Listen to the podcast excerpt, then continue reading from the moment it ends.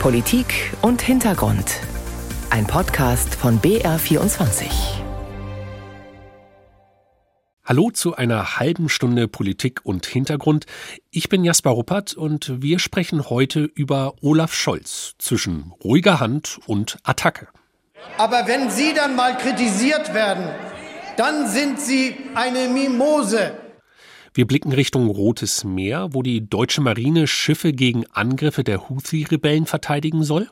In jedem Fall müssen sie sich auf Beschuss einstellen. Das ist definitiv ein scharfer Einsatz, so viel ist klar. Sagt mein Kollege Kilian Neuwert. Und wir reden über Haiti, wo die Lage unter dem umstrittenen Premier Henri immer extremer wird. Nirgends ist es sicher. Wir sind hier, um das System zu bekämpfen. Wir starten aber beim Kanzler. Wenn Olaf Scholz derzeit auf Umfragewerte blickt, dann dürfte es kaum sein hanseatisches Lächeln zu sehen geben. Laut ARD Deutschland Trend vom Dezember sind über 80 Prozent unzufrieden mit der Arbeit seiner Regierung und nur jeder Fünfte findet seine Performance als Kanzler gut. Ein Rekordtief. Ein häufiger Vorwurf, der Kanzler führe nicht, gebe keine Richtung vor, produziere keine Ergebnisse. Anders sieht es dagegen in Brüssel aus. Da gab es jüngst zwei Entscheidungen zur Ukraine. Im Dezember machte die EU den Weg für Beitrittsverhandlungen mit Kiew frei und vergangene Woche nickte der Gipfel der Europäischen Union ein 50 Milliarden Euro Paket ab. Und dass beides durchkam, daran hatte Olaf Scholz entscheidenden Anteil. Dementsprechend zufrieden zeigte er sich anschließend. Ich bin überzeugt, dass uns das jetzt weitergeführt hat, dass wir zweimal jetzt sehr konstruktive Entscheidungen getroffen hatten, von denen viele vorher gedacht haben, die kriegen wir gar nicht hin. Das kann ja auch sehr ermutigend sein und ist eine gute Botschaft für Europa, auch an die Bürgerinnen und Bürger, die ja aus Brüssel nicht immer nur hören wollen, wie schwierig das ist und äh, wie sehr man sich bemüht, äh, sich nicht zu einigen, sondern dass es klappt mit der Einigung. Und so hat es geklappt. Und dass es geklappt hat, ist ein Erfolg für den Kanzler gewesen.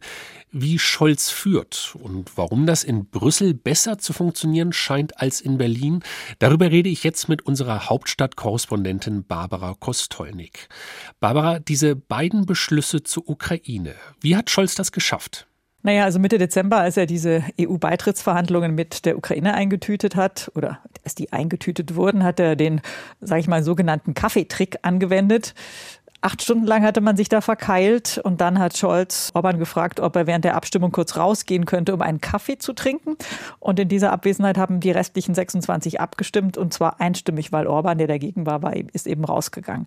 Also ich bin mir sehr sicher, dass Scholz das sehr gut gefallen hat. Ich sehe ihn da vor mir, wie er in bester Scholz-Manier in sich reinkichert und sich selber auf die Schulter klopft. Zur Wahrheit gehört natürlich auch, Orban lässt sich das alles bezahlen, aber diese Verhandlungsweise oder diese, diese Taktik ist, finde ich schon, ist ziemlich scholzig, ja. Also nicht so mit der Faust auf den Tisch, sondern eher schleichend. Und bei der jüngsten Einigung, bei dem 50 Milliarden Euro Paket, wie hat er da Orban umgestimmt? Das waren natürlich extrem harte Verhandlungen. Auch da hat es sehr lange gedauert. Und bei Viktor Orban ist es halt so, das ist einfach ein Querschießer aus Leidenschaft. Der will immer was für sich rausschlagen. Und da sind wir wie auf dem Bazar. Und äh, Olaf Scholz kennt das natürlich aus seiner eigenen Ampelkoalition. Da ist man auch wie im Bazar unterwegs mit SPD, FDP vor allem und den Grünen. Also dieses, ne, ich gebe dir was und dann gibst du mir was, das ist ja sozusagen das, was Orban dann letztlich umgestimmt hat. In Sachen Ukraine-Hilfe hatte Scholz ja vor dem Gipfel den Druck auf die Verbündeten erhöht. Sein Vorwurf ist, dass die zu wenig leisten würden. Warum kann Scholz auf EU-Ebene solche deutlichen Worte, aber in Richtung eigener Partei, FDP oder Grüne, ist nichts in dieser Klarheit zu hören, wenn es in der Ampel mal wieder knirscht? Er ist ja ein eher zurückhaltender Mensch, ein schweigsamer Mensch, bei Menschen, die er nicht so gut kennt, ist er fast sogar schüchtern. Also es ist keiner, der auf den Tisch haut und laut herumhupt. Und in Brüssel und in Berlin hat man halt auch zwei unterschiedliche Konstellationen. Ja, also man könnte jetzt sagen, in Brüssel ist die FDP nicht dabei, aber das ist ja gerade auch nicht der Fall. Bei dem Lieferkettengesetz zum Beispiel blockiert sie ja auch. Und bei den EU-Klimazielen für Lkw hat die FDP auch schon so ein Veto angekündigt.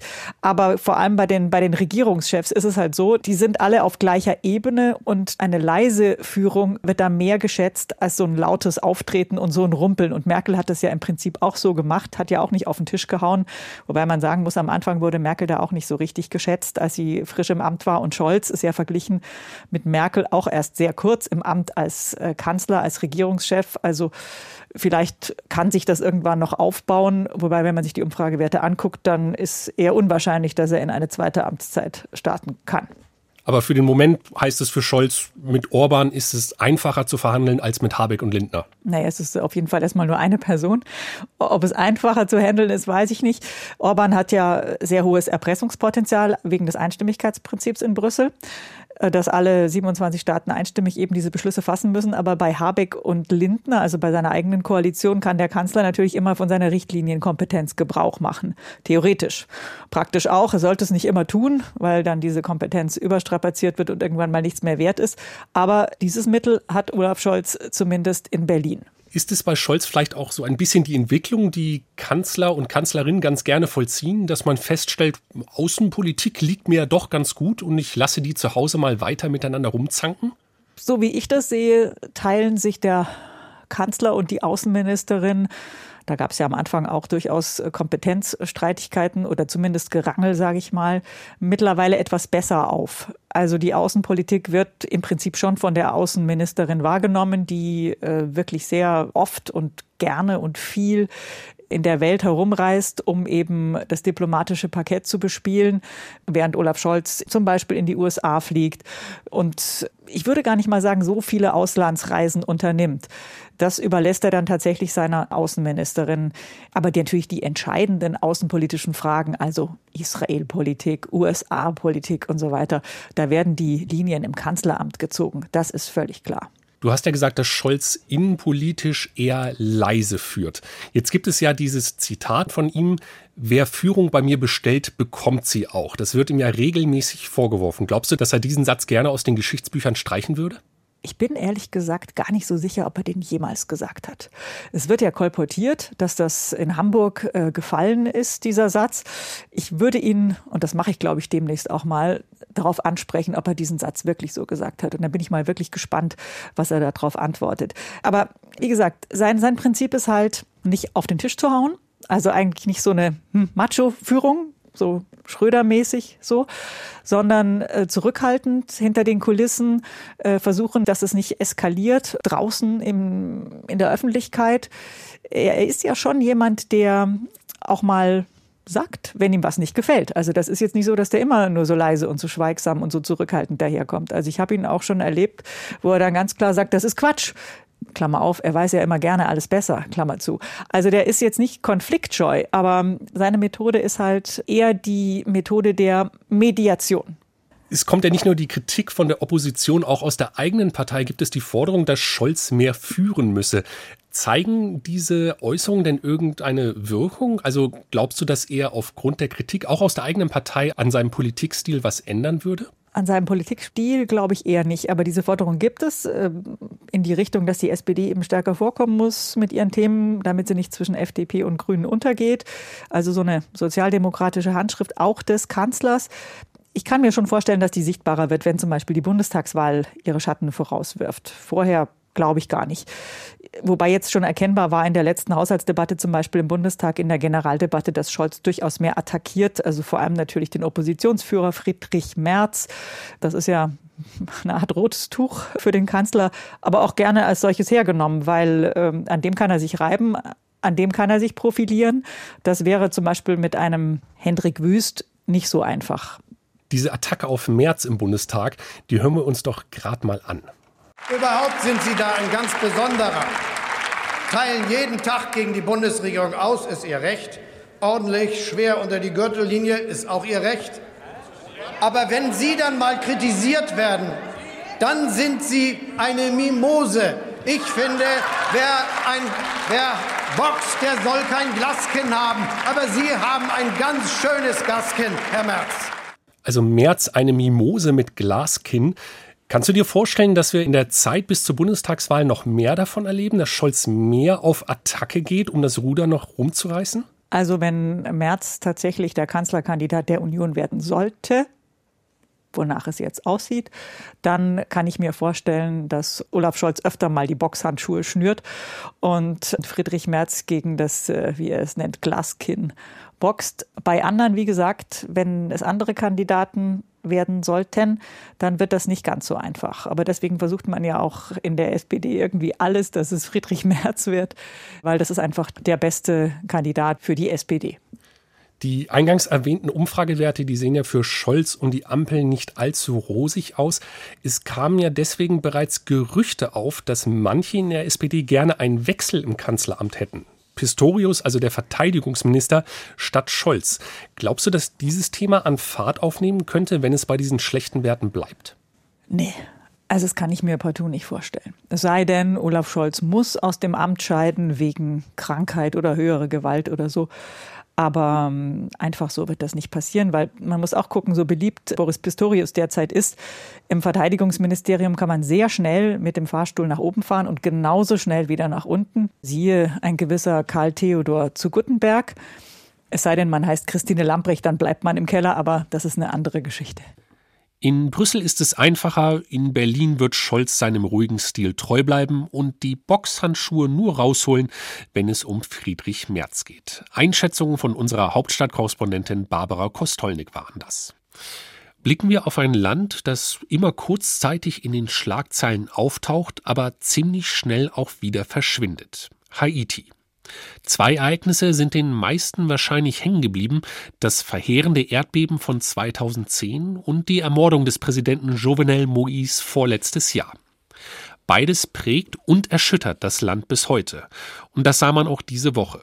Brennende Reifenstapel schicken schwarze Wolken in den Himmel über Port-au-Prince, Schüsse hallen durch die Hauptstadt und tausende wütende Demonstranten ziehen an mehreren Tagen hintereinander skandierend durch die Straßen. So zeigen es Bilder der Nachrichtenagentur Reuters. Seit dem Tod von Moïse lenkt Premierminister Ariel Henry die Geschicke des Landes. Er hatte seinen Rückzug für den 7. Februar angekündigt, aber passiert ist nichts. Henry bleibt und der Volkszorn kocht über, wie Christoph Tietz berichtet. Es ist jetzt drei Jahre her, dass Jovenel Moïse ermordet wurde. Ariel Henry ist der Regierungschef. Aber er hat absolut gar nichts für den Menschen getan. Nirgends ist es sicher. Wir sind nicht hier, um Ariel Henry zu bekämpfen, nur damit ihn irgendjemand ablöst. Wir sind hier, um das System zu bekämpfen. Das System. In Haiti ist es zusammengebrochen. Schutz vor Verbrechen, Ordnung, öffentliche Dienstleistungen wie die Müllabfuhr und eine Wasserversorgung. In weiten Teilen des 11 Millionen Einwohnerlandes existieren sie nicht mehr. Bandengewalt führte im vergangenen Jahr zu fast 5000 Toten. Mehr als 2400 Menschen wurden entführt, um Lösegeld abzupressen. Weil auch die Gesundheitsversorgung kaum mehr funktioniert, sind seit langem Helfer von Ärzte ohne Grenzen im Land. Zu ihnen gehört auch der deutsche Internist Tankred Stöbe, der Ende Januar als Arzt in einer Notaufnahme in der Hauptstadt arbeitete. Wir sehen jetzt in der einen Klinik, wo wir eben schussverletzte Menschen behandeln, in der Mehrzahl Zivilisten, die zur falschen Zeit am falschen Ort sind, dort in eine Schießerei kommen und dann mit äh, zum Teil nicht nur lebensgefährlichen, sondern auch tödlichen Verletzungen zu uns kommen. Die Arbeit ist auch für Stöbe und die Kolleginnen und Kollegen gefährlich, weil das Chaos kaum überschaubar ist und weil in Abwesenheit der Polizei auch noch Lynchjustiz um sich greift gibt ungefähr 300 Banden, die 80 Prozent der Hauptstadt jetzt kontrollieren. Wir hatten aber im Dezember dann einen furchtbaren Vorfall, dass dann aus einem unserer Ambulanzfahrzeuge ein Patient herausgezogen wurde und dann äh, auf offener Straße gelyncht wurde. Es sind Indikatoren für eben einen nicht funktionierenden Staat oder auch ein nicht mehr funktionierendes Rechtswesen. Im Moment sehen wir, dass sich jeden Abend immer mehr Straßen auch selber abriegeln. Also die Menschen versuchen, sich in ihren Quartieren irgendwo zu verschanzen. Was uns sehr besorgt, das ist die Gewalt, speziell auch gegen Frauen. Ja, wir haben im letzten Jahr 4000, es sind fast immer Frauen, nach sexuellen Gewaltdelikten behandelt. Und das zeigt aber eben die schwachen Mitglieder einer Gesellschaft eben die Hauptleidtragenden sind. Entstanden ist das Bandenproblem auch, weil sich die Politik mit den Gangstern eingelassen hat. Die gewachsenen Verbindungen zwischen bewaffneten Banden und haitianischer Politik erklärt Judith Vorrat von der Stiftung Wissenschaft und Politik. Verflochten heißt in dem Fall, dass sie beispielsweise genutzt wurden und werden, wenn Wahlen abgehalten werden, im Vorlauf Wählerstimmen einzutreiben, Geld einzutreiben, zur Einschüchterung auch von politischen Opponenten. Allerdings muss man betonen, dass die in der jüngeren Zeit zunehmend autonom geworden sind anscheinend. Also dass sie sich von ihren, ich sag mal, politischen Sponsoren oder denen, die sie für sich nutzen, für ihre Zwecke, dass sie sich von denen zunehmend lossagen und auch eine eigene Agenda verfolgen. Dutzende kriminelle Banden also, mit einem Eigenleben und ein Staat ohne schlagkräftige Armee, zu schwach, um sie zu kontrollieren. Das klingt nach einer Lage, in der es Hilfe von außen braucht. Aber auch das ist schon versucht worden, erklärt Vorrat. Eine UN-Mission, die es schon einmal gab, scheiterte kläglich und zog 2016 ab.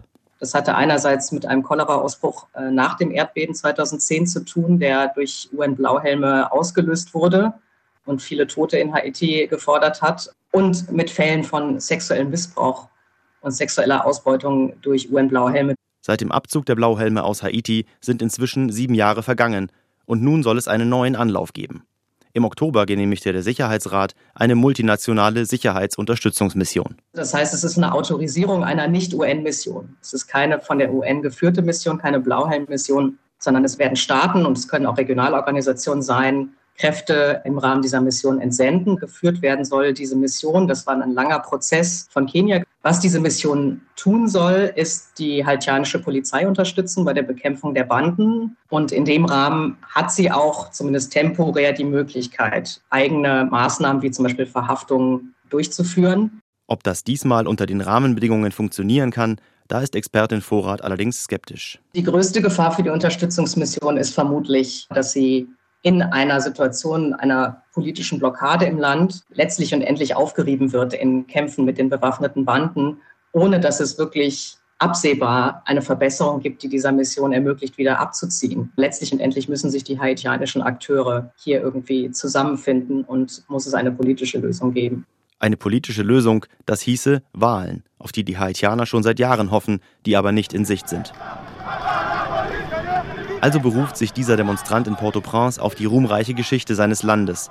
War doch Haiti das erste Land in Lateinamerika, das vor 220 Jahren die europäische koloniale Fremdherrschaft abgeschüttelt hat.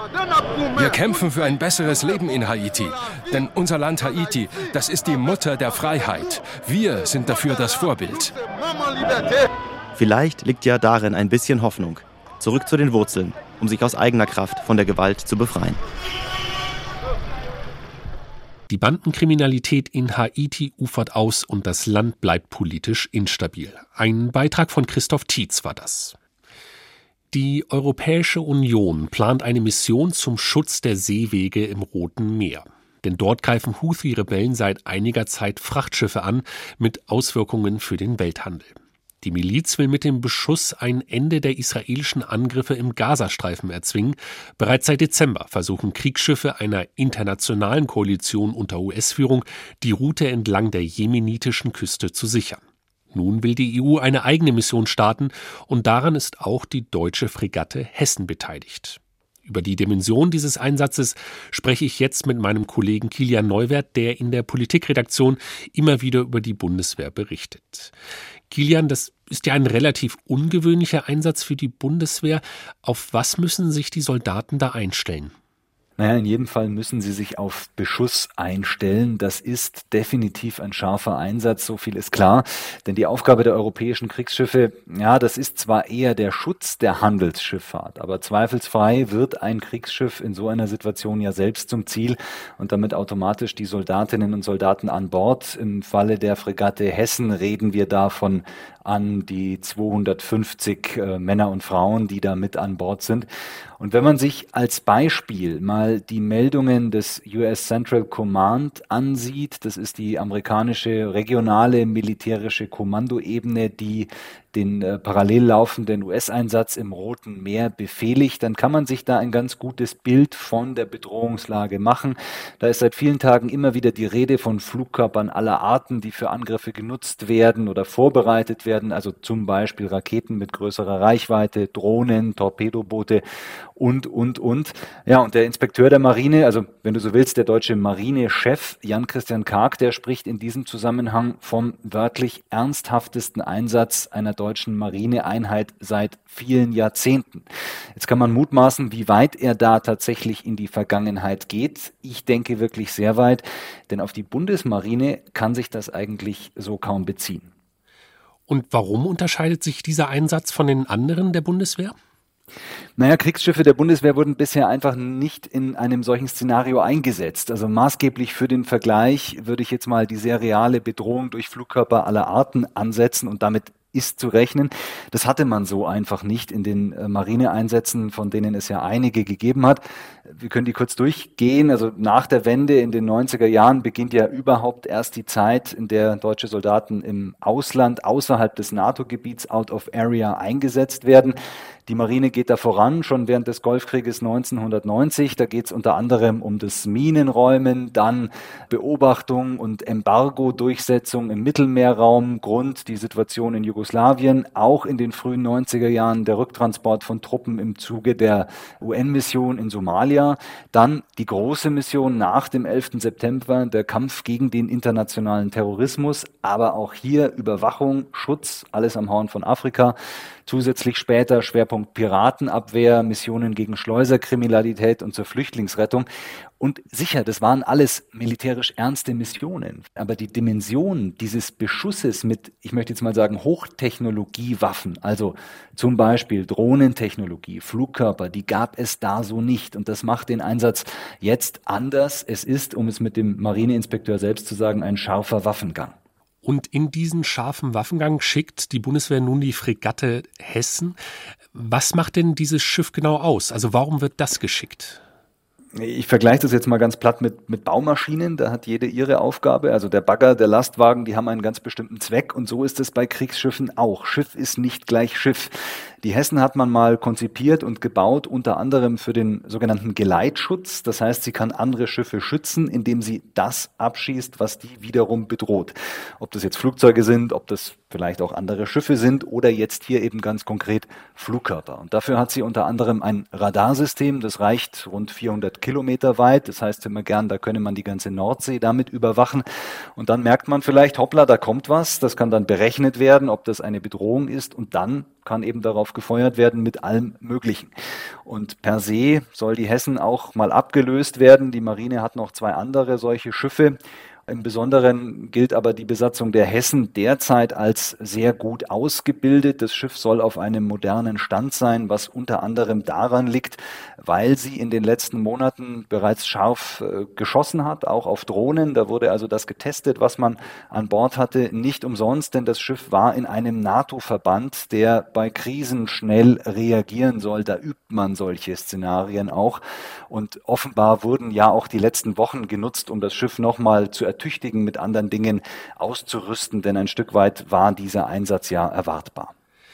Ein Dauerthema bei der Bundeswehr ist ja die Frage nach den Munitionsbeständen. Wie sieht es denn da aus im Zusammenhang mit der Fregatte? Ich denke, diese Frage ist insgesamt natürlich berechtigt. Wir müssen uns jetzt mal an dem orientieren, was der Marineinspekteur gesagt hat. Er sagt, man habe das, was man brauche für diesen Einsatz und man könne das selbst auch ersetzen. Außerdem klar, die Hessen ist da unten nicht das einzige Schiff. Auch die anderen Kriegsschiffe von anderen EU-Nationen werden ja womöglich Flugkörper abschießen. Das heißt, man muss selbst vielleicht gar nicht so viel äh, Munition aufwenden.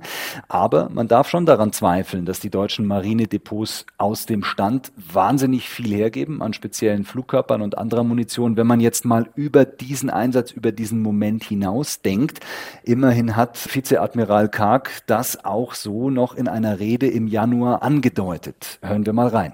Auch im Bereich der Beschaffung von Munition sind wir leider noch nicht da, wo wir hin müssen.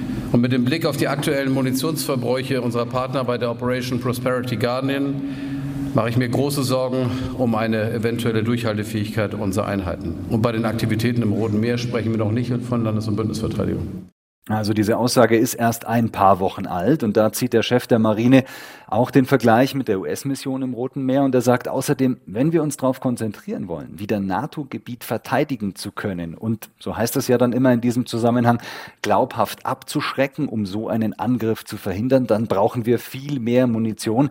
Das kann man, denke ich, als Appell an die Politik verstehen, als einer, den man in den vergangenen zwei Jahren ja beispielsweise auch aus anderen Teilstreitkräften der Bundeswehr gehört hat, ganz konkret aus dem Heer. Also in der Debatte steckt weiter einiges drin. Jetzt ist die Fregatte ja ausgelaufen, aber noch nicht unterwegs ins Rote Meer. Warum das denn? Naja, man hat sie jetzt erstmal quasi ins Mittelmeer geschickt. Man äh, muss noch das Mandat des Bundestages abwarten. Der muss ja zustimmen bei Auslandseinsätzen. Damit ist Stand jetzt noch im Februar zu rechnen.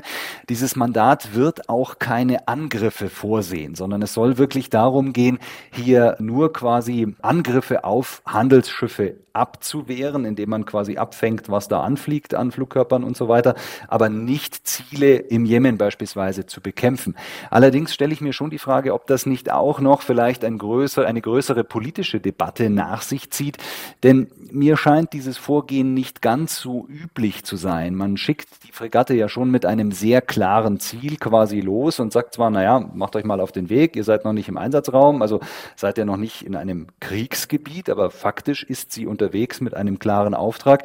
Und wenn man das Parlamentsbeteiligungsgesetz jetzt ganz genau interpretiert, dann ist es nach meiner Lesart so, dass das jetzt kein Einsatz wäre, für den eine nachträgliche Mandatierung so einfach möglich ist, denn die ist eigentlich vorgesehen, zum Beispiel für so etwas, was wir letztes Jahr im Sudan gesehen haben, eine Evakuierungsmission, wo quasi unmittelbares Handeln notwendig ist.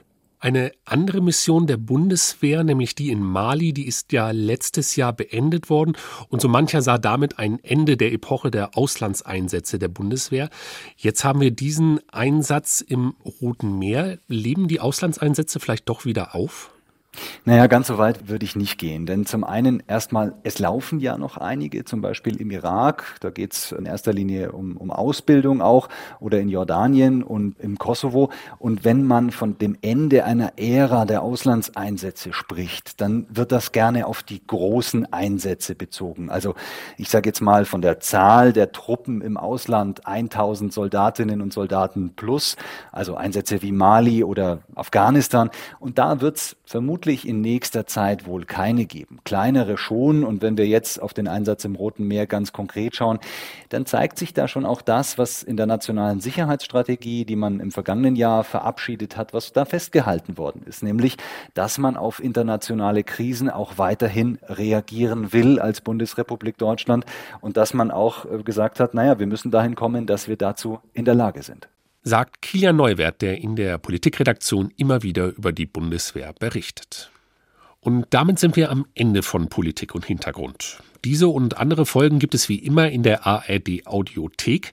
Dort gibt es beispielsweise auch BR24 Medien zu hören und in der aktuellen Folge geht es um die Medien in den USA zwischen Massenentlassungen und Superwahljahr.